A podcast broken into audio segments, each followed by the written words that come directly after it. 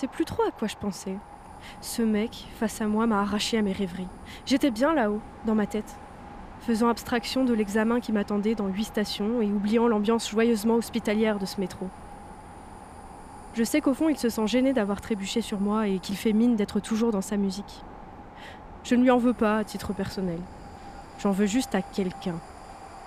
J'aimerais que ce quelqu'un se pointe dans la rame en disant qu'il est la raison de cet examen trimestriel, qu'il est l'inventeur de l'atmosphère enterrement de maman du métro et qu'il est prêt à se laver de ses fautes en écoutant toutes les saloperies que j'ai à lui balancer. Ce quelqu'un, je l'appellerais Placide, Firmin, peut-être Gudule, Glandule. Oh puis merde, je l'appellerais Gros Con, puisque de toute façon il a pour vocation d'être mon souffre-douleur, alors autant qu'il démarre bien la partie je gagnerai un temps phénoménal à trouver le coupable idéal de mon quotidien. Qui a mal rangé mes clés? C'est gros con. Qui ne m'a pas rendu mon t-shirt? C'est gros con. Qui va foutre un sujet que j'ai pas révisé? C'est encore et toujours gros con. Je finirai peut-être par m'attacher à lui. Mais si un jour il venait à disparaître, c'est moi qui devrais alors remplacer sa lourde tâche. Plus que cinq carrés. dire que je ne les ai jamais comptés et pourtant ils sont ancrés en moi comme un rythme qui s'est répété chaque matin, à la même heure, cinq fois par semaine durant ces cinq dernières années. C'est quand même étrange de se dire qu'on peut se traîner une vie de merde et en même temps n'avoir aucun problème. C'est pas mon cas. Non, vraiment, ça ne peut pas l'être. Je suis pas comme tous ces figurants qui...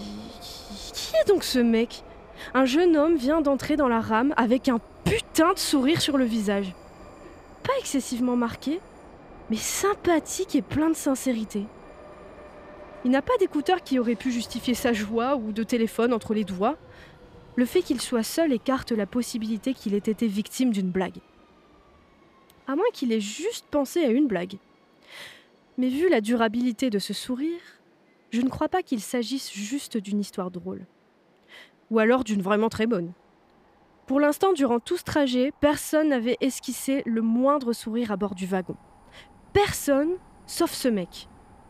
Enfin, il y a bien eu un autre gars qui s'était risqué, mais n'étant plus tout jeune, ni plus tout quoi que ce soit, il n'avait pas remporté ma considération. Ici, rien n'apparente le sourire du jeune homme à de la folie, seulement à du bien-être. Doucement, je sens le coin de ma bouche s'élever. Je, je, ne sais pas si c'est la joie, si elle est contagieuse, mais je l'attrape très facilement. C'est ce genre de type que j'aurais aimé croiser lors des précédents examens. C'est assez dingue de voir qu'il en faut si peu pour être remonté à bloc. Comme à son habitude, le métro ralentit et ses portes s'ouvrent. Le petit mec sort de la rame avec engouement. Et moi, je suis toujours là, assise où je dois l'être pour m'emmener là où je devrais être.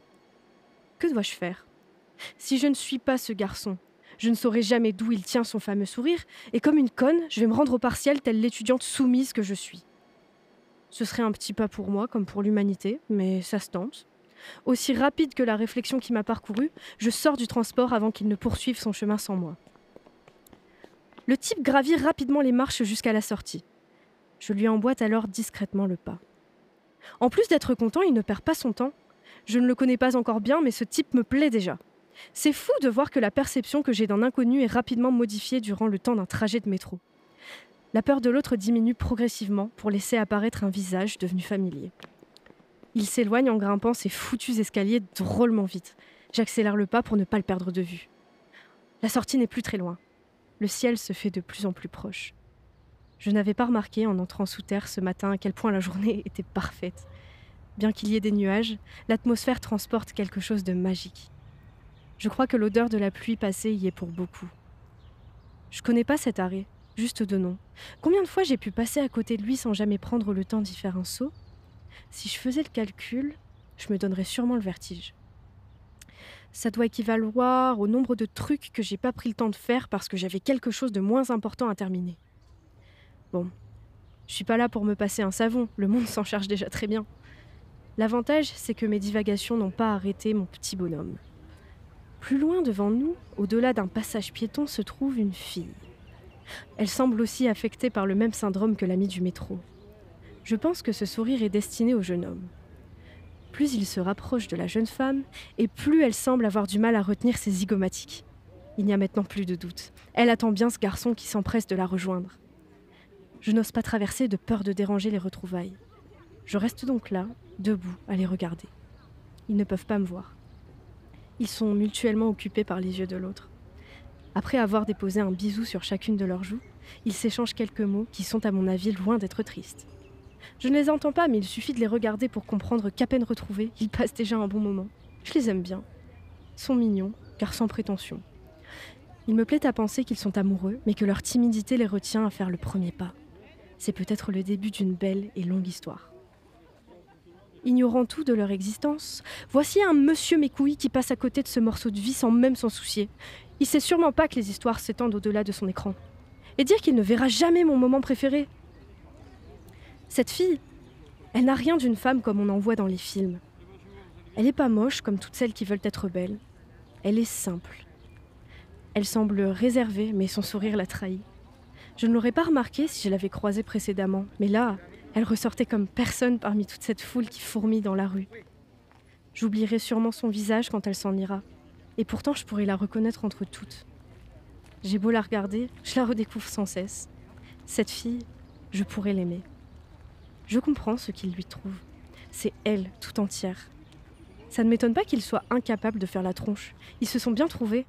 Ils ont l'air heureux et moi je les aime bien. Je les aime autant que cette journée à présent. Ce sont eux les personnages de mon histoire. Bien que celle-ci ne se termine pas là, c'est ici qu'ils me quittent. Ensemble, ils rentrent dans le bâtiment derrière eux, qui visiblement est un cinéma.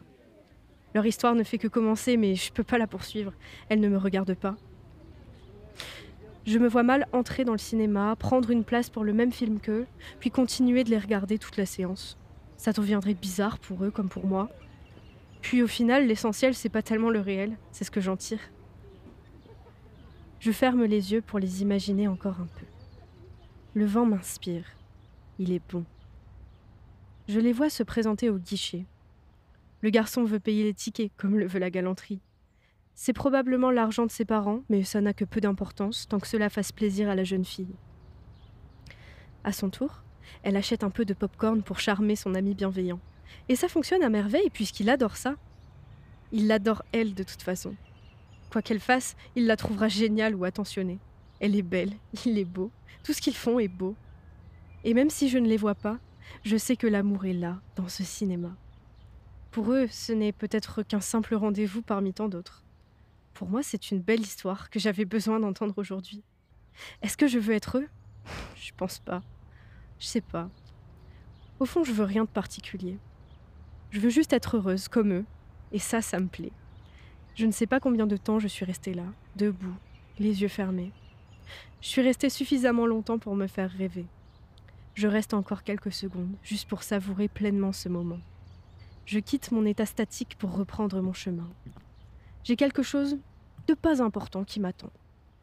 Sans m'en rendre compte immédiatement, j'ai repris le métro avec un putain de sourire sur le visage.